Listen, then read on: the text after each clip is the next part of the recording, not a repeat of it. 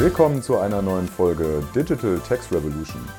Wir beschäftigen uns mit allen relevanten Fragestellungen und Entwicklungen rund um das Thema Digitalisierung im Steuerrecht. Wo gibt es Anwendungen und Potenziale? Wir schauen dafür über den Tellerrand und treffen uns mit Machern und Experten in der Branche. Mein Name ist Robert Müller von Ferumtex. Bei Rückfragen oder Vorschlägen für Interviewpartner könnt ihr uns jederzeit unter unserer E-Mail-Adresse podcast at erreichen. Hallo zusammen, in dieser Folge kommen wir mal wieder zurück zu unseren Blockchain-Themen und beschäftigen uns mit dem Design von Self-Sovereign Identity Frameworks. Und wie immer der kurze Disclaimer am Anfang, wir reden hier sehr viel über Steuern, Recht und Technik, aber das darf man natürlich nicht mit einer Rechtsberatung vergleichen. Nun, alle Ansichten und Meinungen sind von mir privat und kommen auch aus keiner Funktion heraus. Und ich darf wie immer an dieser Stelle die Sparringspartnerin, die liebe Claudia, vorstellen und freue mich, dass sie uns einen kurzen Input gibt. Ja, hallo zusammen. Ich freue mich wieder bei euch zu sein. Wir kehren wieder zurück zu unseren Blockchain-Themen und wenn wir näher auf das Self-Sovereign Identity Design eingehen, dann betrachten wir das natürlich aus der Perspektive des Themenkomplexes One Global Digital Tax Identity. Die konkrete technische Ausgestaltung lassen wir links liegen und beschäftigen uns mit dem Lifecycle der einzelnen Komponenten, also den sogenannten Design Patterns von SSI.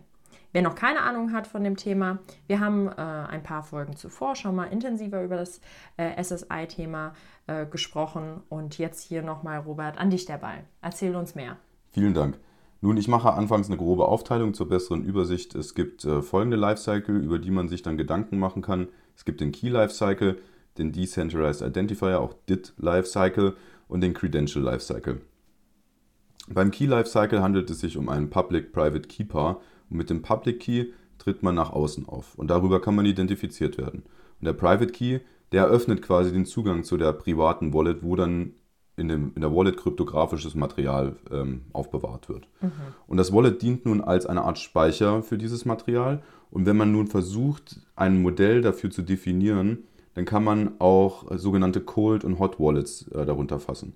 Es kann dann auch für einen Nutzer einen sogenannten Master Key vergeben werden der dann in verschiedene Subkeys zerlegt wird. Und das hat dann auch den Vorteil, dass diese dann für verschiedene Transaktionen verwendet werden können, damit man nun die Rückverfolgbarkeit von einzelnen Transaktionen deutlich senkt und damit natürlich auch die Privatsphäre besser schützen kann. Und darüber hinaus muss man sich auch noch Gedanken machen, wie nun wieder diese Keys hergestellt werden können. Genau, und kommen wir jetzt in der nächsten Ebene zu den DIT-Lifecycles. Ähm, aber bevor wir auf diese Ebene schauen, noch eine Anmerkung. Die Frage ähm, steht im Raum, wer vergibt diese Keys? Weiter muss man sich natürlich auch die Frage stellen, wer die DITs registriert und auch ein, Rech ein Rechtsmanagement definiert, mit dem man eben die unterschiedlichen Funktionen hinterlegen kann.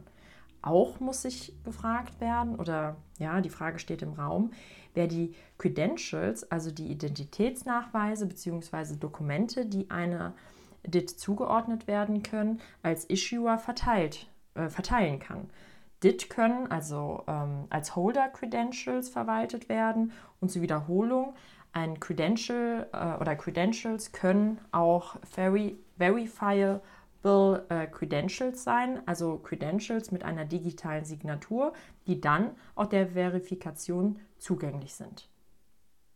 Genau, jetzt äh, haben wir viele Fragen aufgeworfen. Ich lege jetzt einfach mal direkt los. Dieser DIT-Lifecycle bzw. Die, die, die Determinierung der DIT-Registrierung muss bereits auf der Key-Ebene meiner Meinung nach gelöst werden. Das heißt, es gibt dann auch die Möglichkeit, dass man nun ein Key-Management ähm, über eine frei zugängliche Form gestaltet oder über die dann jeder seine DIT quasi registrieren kann im Endeffekt, weil wenn ich einen Key registrieren kann und dann noch eine DIT, ähm, dann ist natürlich die Frage, wie ich nun dieser äh, DIT eine reale Person oder ein, eine Identität zuordnen kann und das macht man dann sehr häufig über diese DIT-Documents. Also die werden auch ähm, mit einer anderen Abkürzung äh, versehen, aber die schenke ich uns jetzt, damit wir uns nicht komplett verwirren. Ähm, wie kann man nun das im Rahmen von einer Digital Global Tax Identity sehen? Nämlich, dass durch ein bestimmtes DIT-Dokument ähm, und die Zulassung von oder diese Verknüpfung von einer DID mit dem DIT-Dokument überhaupt die Person als reale Person im Netzwerk Transaktionen ausführen kann. Das hätte nun natürlich den Charme, dass wir auf der administrativen oder beziehungsweise auf der kontrollierenden Ebene dass wir die weiter nach hinten verlagern, wenn wir zuvor am Anfang einen, ein sehr frei zugängliches äh, Key-Management-System verlagert haben. Das heißt, schließlich könnten nun auch Keys und DIT-Registrierungen noch, noch mit anderen DIT-Dokumenten äh, verknüpft werden, die nun keine steuerliche Natur haben. Ich mache jetzt mhm. mal ein mhm. Beispiel. Also jeder kann ähm, Keys erwerben, jeder kann ein DIT registrieren, aber nur wenn diese DIT mit einem steuerlichen DIT-Dokument verknüpft wird, kann ich dann auch eine ähm, globale digitale Steueridentität begründen. Mhm. Und wenn ich jetzt eine, ähm, sage ich mal, eine globale E-Commerce-Identität haben will, damit ich halt überall einkaufen gehen kann, dann wird dieses Keeper mit einem DIT-Dokument versehen, was dann die Möglichkeit eröffnet, dass ich ähm, im E-Commerce Transaktionen ausführen kann und ich halt als Person eindeutig identifiziert werde. Mhm. Und das, das sind halt Potenziale, die sich eröffnen, wo man sich überlegen muss, mache ich nun einen globalen Ansatz, über den sich per se alle Leute identifizieren können und verlagere quasi diese Steueridentität und auch die, den Mechanismus, wie der erfolgt, möglichst weit nach hinten oder mache ich den direkt am Eingang? Das sind unterschiedliche Gedanken, die man ja haben kann. Ähm, es gibt nun in der sogenannten European Blockchain Service Infrastructure, wir hatten es vielleicht schon mal, ähm, da gibt es ein Konstrukt, dem man sich bedienen kann und es gibt auch einen Use Case, den ich sehr interessant finde. Und in diesem Use Case gibt es die sogenannte Trusted Authorized Organization, also TAO nennen wir es jetzt mal. Mhm. Und diese Organisationen werden im Trusted Authorized Registry hinterlegt und die sind dann, also wenn man quasi darüber registriert wurde, dann gibt es, dann kann man als Issuer Verifiable Credentials ausstellen. Das heißt, ich müsste mir auch überlegen, welche Personen können zum einen eine DIT begründen, ein DIT-Dokument ähm, quasi verknüpfen, das dann steuerlich mhm. relevant ist, können dann als Personen Dokumente empfangen, aber auch Dokumente freigeben. Aber das sind ja nur Holder. Jetzt muss ich mir aber auch überlegen, welche DIT ist nun ein Issuer und kann dann diese Verifiable Credentials ausstellen.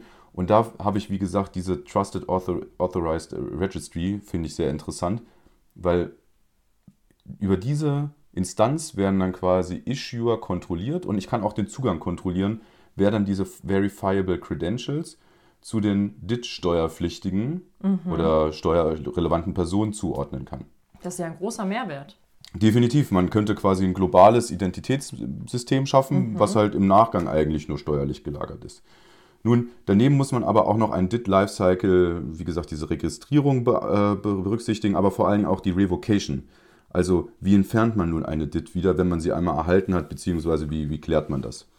Und eine Entscheidung der Revocation beziehungsweise den Eintrag einer Revocation, der erfolgt über das Revocation Registry, ähm, dass dann die DIT keine Transaktionen mehr ausführen kann im Endeffekt. Das würde ich für zielführend halten. Und ganz einfach, weil dies in einem steuerlichen System durch eine zentrale Instanz oder bei einer globalen Betrachtung durch eine Mehrheit der Autoritäten im Netzwerk definiert werden muss, im Unterschied zu anderen Systemen, wo dann diese Revocation zum Beispiel durch eine Mehrheit im System erfolgt. Also das sind unterschiedliche Systemdesigns, mhm. wie man es vornehmen könnte. Mhm, mhm. Okay, super. Kommen wir dann zum Credential Lifecycle. Hier muss, wie bereits schon von dir angeschnitten, die Anfrage über das Generieren, Verwalten und das Verifizieren bzw.